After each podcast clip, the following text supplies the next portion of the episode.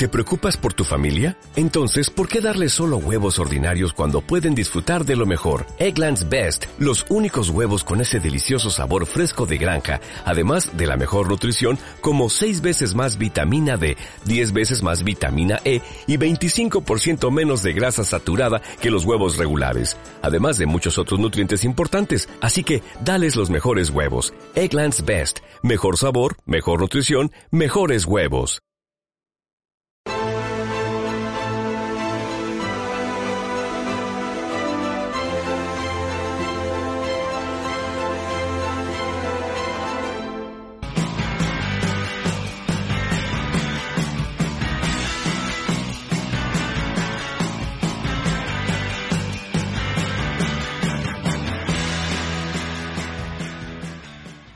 Muy buenas a todos. Estrenamos hoy sección con Luis Valcarce, redactor jefe periodista digital, protagonista del quilombo, de la sección que va a desvelar el lado más oscuro de los medios de comunicación convencionales para que entiendas por qué ocurren determinadas cosas, por qué de repente el país blanquea a una banda terrorista como el FRAC, por qué el país tiene accionistas como el Banco de Santander cuando está defendiendo a un, a un, gobierno socialcomunista que quiere expropiarnos y que quiere ir contra gran parte de sus clientes. ¿Cómo estás, Luis Valcarce?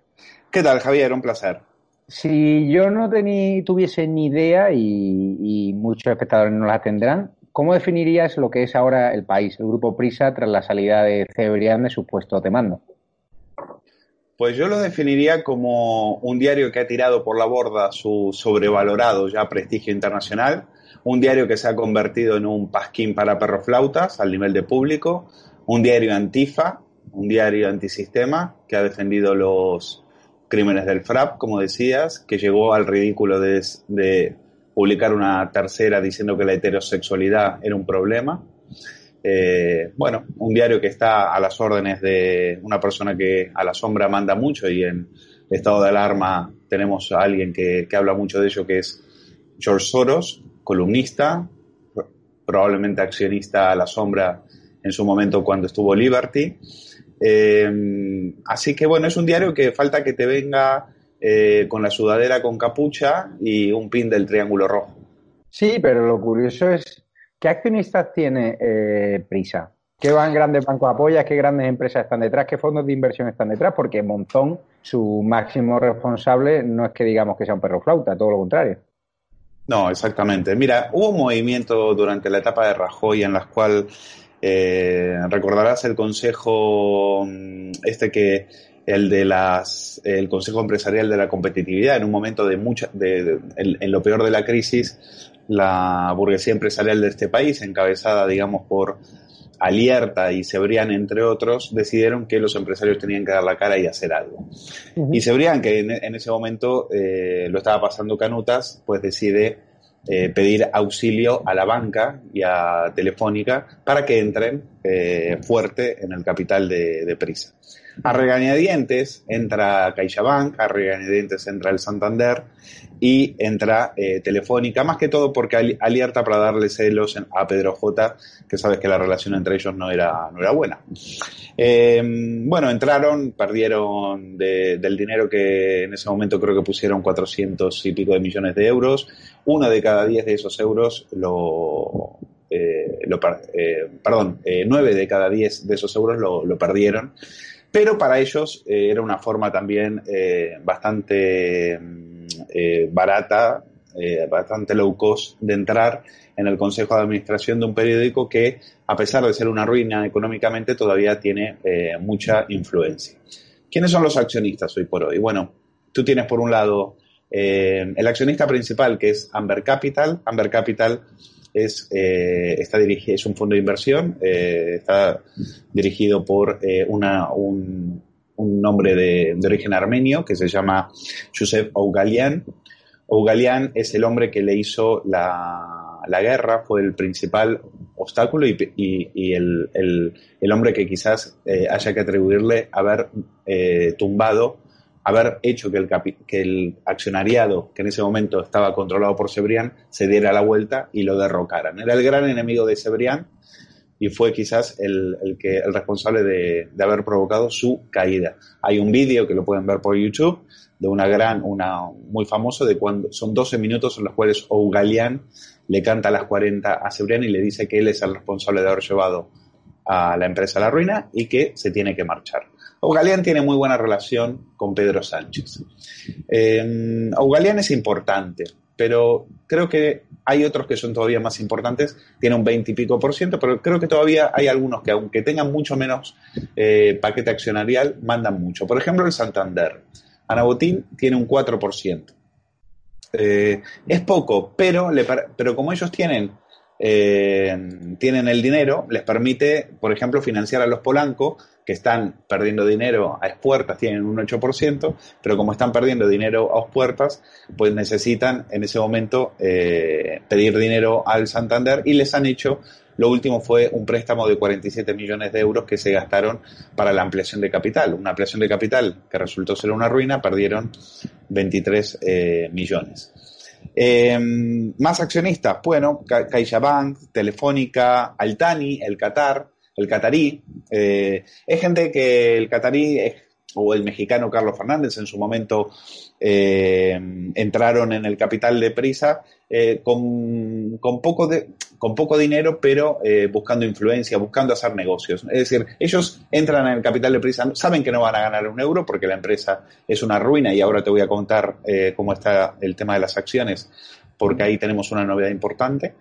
Y, pero eh, entran para influir. Es decir, en el caso de Qatar, por ejemplo, de cara al Mundial de Fútbol y de cara a cambiar la imagen de, ese país eh, en Occidente, pues Altani entró con, eh, con, un, con, una cantidad de dinero importante en un momento en el que Prisa necesitaba liquidez. y esos son los, los principales accionistas que hay, en, que hay en Prisa. Yo creo que hoy Santander manda, manda, manda mucho y, eh, y Amber Capital, eh, por supuesto, al tener un 20, pues eh, decide el rumbo de la empresa. ¿Cómo están las cuentas del Grupo Prisa? Mira, las cuentas del Grupo Prisa son las siguientes. En el año 2019 perdieron, perdieron, tuvieron unas pérdidas por 180 millones de euros. La deuda que tiene Prisa en este momento son poco más de eh, mil y pico de millones. Eh, el problema no es tanto como fue en su momento la deuda, sino que es una empresa que eh, está perdiendo capitalización día tras día. Y aquí viene lo importante. La acción de Prisa ha perdido de marzo, más o menos a la altura de cuando se decretó el estado de alarma, hasta ahora un 70%. La acción de prisa no te vale ni para comprar una chuche, vale 56 céntimos.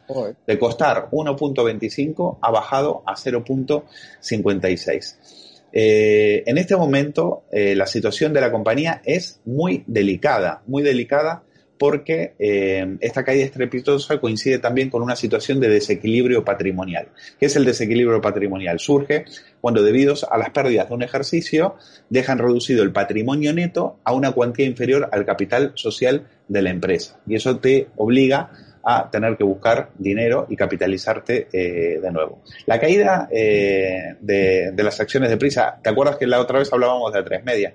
Esto, esto es para que entendamos cuál es la situación de estos grupos de comunicación, para entender esa servidumbre, esa complacencia eh, que tienen ante el gobierno no responde tanto a temas ideológicos, sino que responde más bien a cuentas de resultados, a una situación desesperante desde el punto de vista eh, financiero.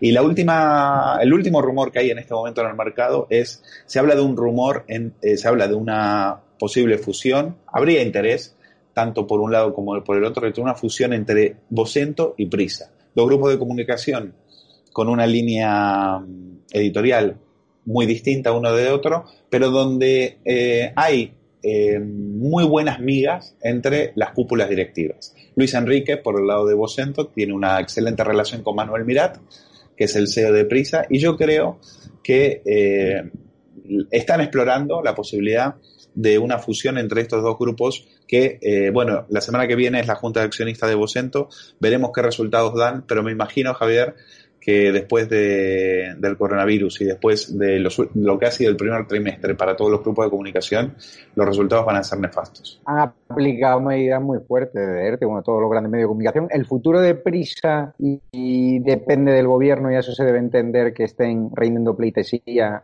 continuamente al gobierno, que ahora incluso defiendan a Irene Montero, que defiendan al FRAP, que defiendan a Pablo Iglesias, que defiendan a Pedro Sánchez, incluso cuando lo hace mal. Es decir, ¿a qué se debe ese apoyo cerrado al gobierno? ¿Depende en su futuro del ICO, de, ellos o no? Bueno, en este momento la, fuerte presencia del IBEX en el accionariado de Prisa eh, determina mucho de su línea editorial. Una línea editorial pro Sánchez, no pro Podemos, aunque encontramos eh, momentos bastante eh, vergonzosos, como tú dices, la defensa de los crímenes del, FRAP por parte de Jorge Martínez Reverte, que es también un histórico del diario El País y un tío que va, que va por libre, es el mismo, a nuestros espectadores de estado de alarma les sonará porque es el mismo que dijo que Abascal el único, la única libertad que defendía era la libertad para fusilar. A los tres días tuvo que pedir disculpas por obligado por la dirección porque sabía que le iban a meter una querella que les iban a dejar tiritando. Eh, a mí me llama mucho la atención. Eh, es verdad que en algunos momentos el diario, como te decía, parece eh, un clon de público. Hoy, en el, diario de, en el día de hoy, defendiendo a los antifa, diciendo que no son terroristas, que son un grupo bastante heterogéneo. Y, y, nosotros no paramos de ver imágenes en las cuales 40 tíos le están pateando la cabeza a un chico por llevar una gorra de Trump. Entonces, han, le han salvado el trasero a Sánchez tras el cierre de Nissan. Sánchez Meliado ha salido a defender a Irene Montero, eh, han defendido el 8M, se han inventado una, a, un, grupo, a un grupúsculo de, expertos diciendo que eso era marginal cuando en un momento en el que el gobierno estaba contra las cuerdas por este tema. Entonces, ¿por qué defienden al gobierno? Pues para mí, porque es un diario, y esto hay que seguirlo durante, esto ya no viene de ahora, viene de antes, es un diario que eh, tiene que eh, pactar con el poder por su delicada situación financiera. Tú recordarás que el diario El País, este diario El País no tiene nada que ver con la etapa anterior de Antonio Canini, en la cual era un diario pro eh, pro Soraya, pro Soraya, no, no pro Rajoy, pero sí pro Soraya. Em, y, y, en este, déjame hacer publicidad de mi libro aquí, en este libro lo cuento, lo cuento bien. El libro de Luis Valcarce, de Grupo Prisa, pero, ¿cuál es el papel de Cebrián ahora? Porque Cebrián sí que ha mandado serios avisos al gobierno a través de sus tribunas. Sí. ¿Qué papel está jugando? Pero, eh, tiene el papel de, no, tiene el papel de reina madre. En este momento le dejan publicar terceras, pero la, él quería irse eh, teniendo una fundación, queriendo eh, queriendo, bueno, una fundación del diario del país, seguir influyendo en el periódico, pero yo creo que su influencia es, eh, es residual, es decir, le dejan escribir terceras y terceras que son muy escuchadas en el IBEX, porque yo digo que Sebrián es el, el descamisado del establishment y es una persona que en su, en su momento, cuando ve que la coalición con Podemos es muy negativa a los intereses, para los intereses del PSOE y por lo tanto para los intereses de la economía eh, del país, eh, pone el grito de alarma y a partir de ahí eh, le empieza a enviar señales a Sánchez en el sentido de te tienes que quitar a estos tíos de encima y pactar con el Partido Popular. El mismo Paco Marguenda de La Razón se sumó a, a esta campaña presionando a Sánchez.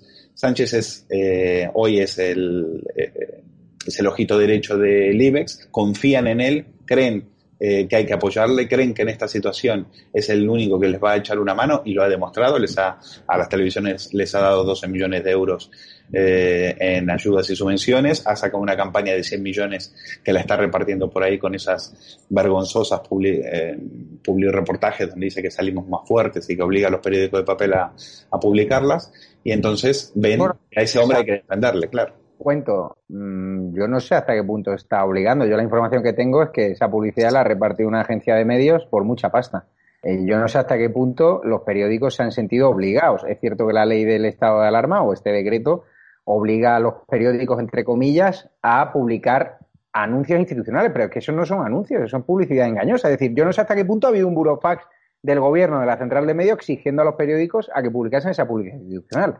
Y yo, no voy a publicar ni una sola línea, ni un solo banner. No, no sé vosotros en Periodista Digital si habéis recibido esa campaña publicitaria, esa tarta que ha repartido una conocida central de medios. Sí, yo, eh, yo estoy contigo. Es decir, eh, em, bueno, a nosotros, te lo contaba la otra vez, a nosotros eh, nos han caído eh, 10.000 euros. Imagínate que nosotros somos un digital pequeñito, eh, crítico con el gobierno, imagínate la pasta que le pueden haber caído a los lacayos mediáticos como pueden ser eh, los grandes, ¿no? La Sexta, Público, eh, el, mismo El del País, estamos hablando de muchísimo dinero. yo, yo estoy de acuerdo contigo, no sabía lo de la agencia, pero yo por lo menos hubiera publicado eso y en todo caso hubiera dicho, el gobierno nos obliga a con decreto de Estado a publicar, a poner esta publicidad en el periódico. Eh, no lo hicieron, no lo hicieron y ellos, ellos sabrán por, por qué. Está muy mal económicamente. En ese momento, claro, en, en este momento eh, las cuentas de resultados de los grupos de comunicación eh, son una hemorragia de dinero permanente y, y en esto y, y, la, y la, campaña de, del IBEX va por ese lado. Dicen apoyemos a este tío, intentemos por en qué momento el diario Prisa últimamente se, se revela contra Sánchez. Se revela contra Sánchez cuando firma el pacto con Bildu. Ese pacto en el cual aparece la derogación de la reforma laboral. reforma laboral que recordaremos que eh, el diario El País utilizó también para eh, laminar su plantilla. Es decir, muy criticada desde la izquierda, pero muy útil a la hora de tener que eh, despedir al personal y despedir a, cientos y cientos de trabajadores de ese, de ese diario y del grupo de comunicación. Eh, ponen el grito en el cielo cuando eh, ven, no que pactan con Bildu, porque ya visto, es que si justifican los crímenes del FRAP, mira que se van a poner dignos por un pacto con Bildu. Lo que les asusta es la derogación integral de la reforma laboral, lo que aparecería ahí en ese acuerdo. Por lo tanto, es, un momento glorioso en el cual escriben un editorial, le ordenan a, Soledad Gallego Díaz a que escriba un editorial criticando y, y, poniendo sobre aviso a Sánchez y diciéndole que así no, Pedro, así no, porque te vas a cargar el país. Es, eh, fue eh, todo un momento y eh, finalmente Sánchez hizo caso y tuvo que recular como con la moción de censura y la llegada de Pedro Sánchez, como mm, directamente Pedro Sánchez dio orden desde Moncloa al país de que cambiasen toda su estructura directiva, el jefe de opinión Torreblanca se lo cargaron, ha ganado el juicio, es decir, hay una purga ideológica que ha ocupado muy pocos breves, eh, afortunadamente Periodista Digital, medio independiente y combativo, como lo tenéis vosotros, sí que le habéis dedicado eh, bastante información, pero es que una purga ideológica, pues como yo no recuerdo, en un medio, es decir, y además no se cortaron un pelo, despidos que luego la justicia ha tumbado y han considerado que eran despidos improcedentes, pero Pedro Sánchez dio esa orden de que había que laminar a los cargos directivos del país que le hacían pupa y ahí se quedaron, ¿no? Claro, porque recuerda que eh, Sánchez em, va a llorar a los hombros de Jordi Évole y le va a decir que el grupo Prisa no le dejó pactar con Podemos. Em, eso es en el año 2016 y em, eh, esa espina, esa espina le queda, él culpa al grupo Prisa de haberle echado como eh, secretario general del Partido Socialista. A partir de ahí, Sánchez hace, eh, comienza un, camino en el desierto que, que nos iba a decir que iba a acabar en la Moncloa. Bueno, eh, la venganza se la tenía jurada. Y una vez que está en el poder, por supuesto, un diario institucional como Prisa, lo primero que hace es sentarse con el presidente y decirle, bueno, esto cómo lo arreglamos, ¿no? Y entonces tienen que quitarse de encima a toda la estructura donde estaba eh, la estructura del diario es ¿no? Antonio Caño, eh, no sé, David Alandete, eh, Torreblanca, Maite Rico, bueno, varios nombres de ese momento que fueron laminados para poner una estructura a gusto de Sánchez. Eligen el nombre de Soledad Gallego Díaz porque es una, una persona que tenía muchísimo consenso, mucho, mucho prestigio, también sobrevalorada. Eh, una persona que hacía periodismo de la época de la transición. Una persona del paleolítico para este mundo de la nueva tecnología. Efectivamente. Imagínate, trabajaba en cuadernos para el diálogo y mm, yo creo que la última exclusiva que dio en su vida fue la de el borrador de la Constitución. Nunca más volvió a dar una, una exclusiva.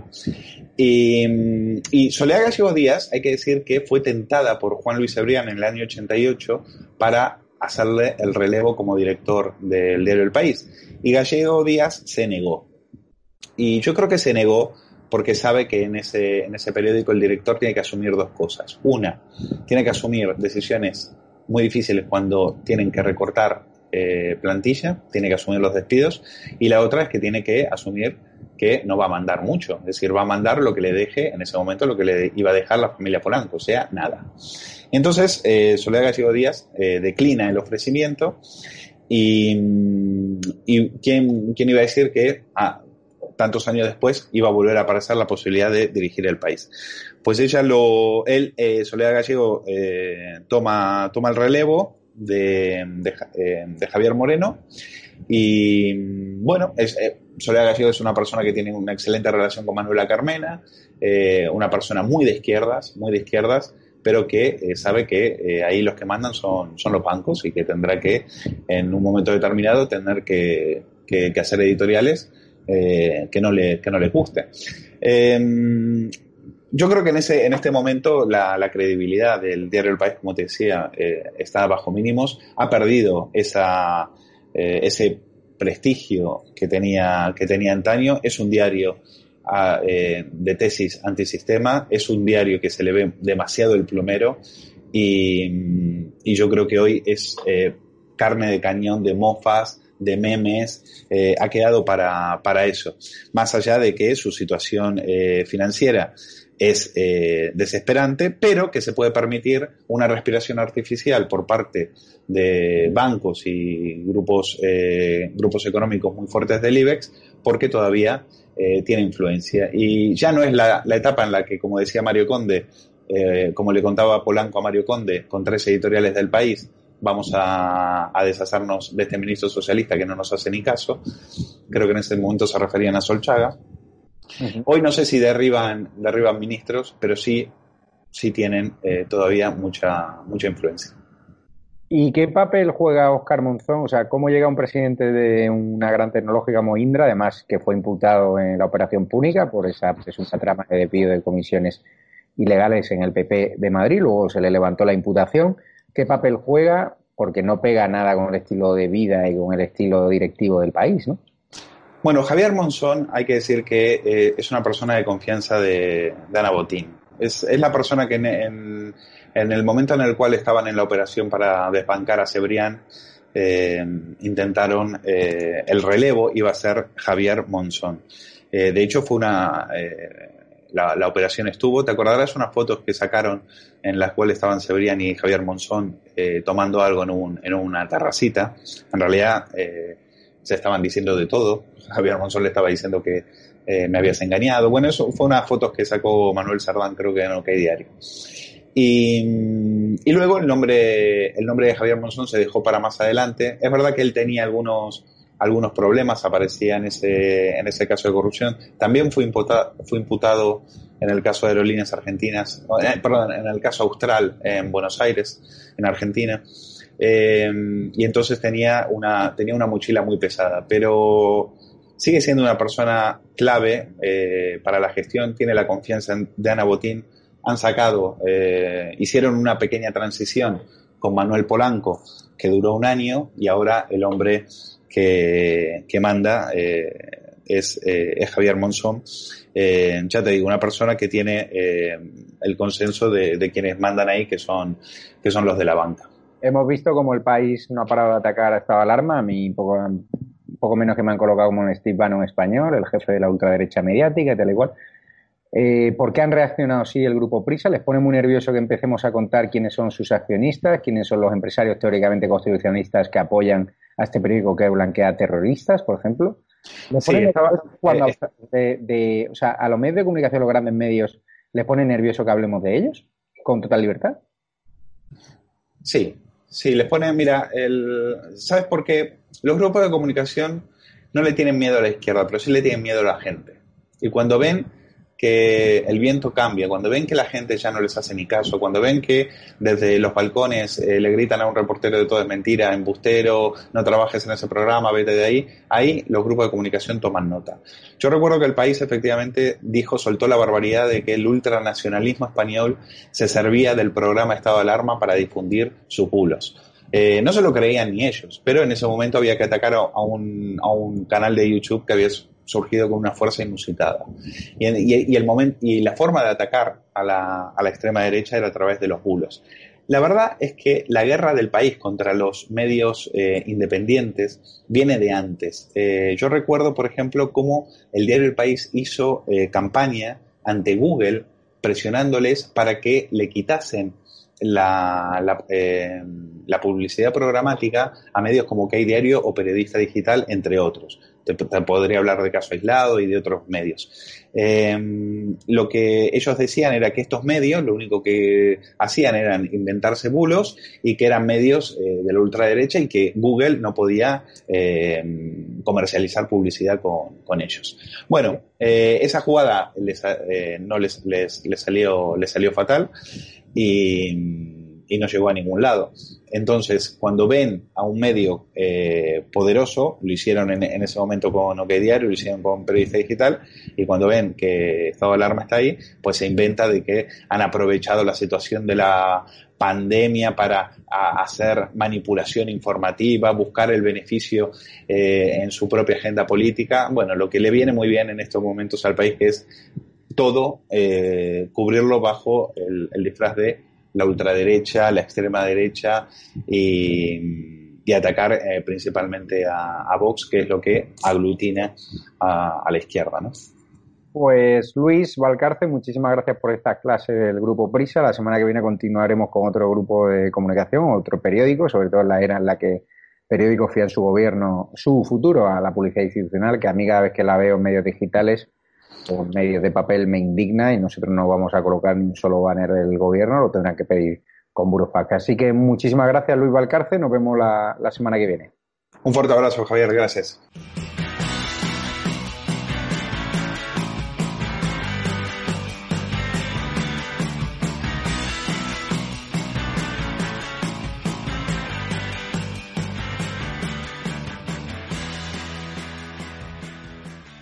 Muy buenas, ¿qué tal estáis? Hoy es un día importante porque YouTube nos ofrece la posibilidad de generar una comunidad de suscriptores premium. Y diréis, ¿para qué? Pues bien, nosotros estamos encantados con vuestra fidelidad. Sois ya más de 250.000 suscriptores suscritos a nuestro canal. Somos el canal de YouTube que más crece de España y el que más pone nervioso, como bien sabéis, a la Moncloa y a la Sexta. Pues bien, ahora igual que tenemos Patreon y que ya estamos dando beneficios exclusivos y contactos directos con nosotros, incluso posibilitando la participación directa de algunos de los Patreon en nuestros canales, pues ofrecemos también esa posibilidad a través directamente de YouTube. Hemos creado cinco categorías en homenaje a la Fuerza de Profesional del Estado y en concreto a la Guardia Civil, tras la purga de Marlasca, tras ese cese de Pérez de los Cobos, y estas categorías son un, homenaje. ¿Por qué necesitamos apoyo económico? Como bien sabéis, nosotros no recibimos publicidad institucional, no hemos llenado nuestro medio de esa publicidad engañosa de que salimos más fuertes con 40.000 muertos y 8 millones de desempleados y 10.000 empresas cerradas. Y como no queremos esa publicidad institucional, ni tenemos un roure de la vida, ni siquiera un empresario constitucionalista que nos financie, ¿Por qué? Porque parece ser que en este país eh, los grandes empresarios constitucionalistas prefieren financiar al país y la sexta que blanquean el terrorismo del, FRAP y que blanquean, por ejemplo, el independentismo. Nosotros no somos así y por eso hemos creado cinco categorías. Sargento, 1,99 euros. Teniente, 4,99 euros. General, 9,99 euros. Coronel Chup Chup de Carles Enrique, que a todo el que se abona a esta categoría tendrá acceso directo a él y él le responderá cada sábado a las 12 de la noche una pregunta y le dará información de primera mano. Y Capitán General 49,99, 25 categorías en función de sus posibilidades económicas. Sabemos que son tiempos difíciles, pero si, si queréis que sigamos combatiendo el gobierno del bulo y que sigamos siendo la alternativa a la sexta y que vayamos a más y que sigamos poniéndolo nervioso y que sigamos dando voz y rostro a las víctimas del coronavirus, a sus familias y que sigamos defendiendo la unidad de España, necesitamos vuestro apoyo. Llevamos dos meses por amor al arte y todo el dinero que hemos recibido ha sido para mejoras técnicas. Así que necesitamos vuestro apoyo y os esperamos en estado de alarma y suscribiros de forma premium que vamos a tener una relación aún más directa de la que ya tenemos. Un saludo.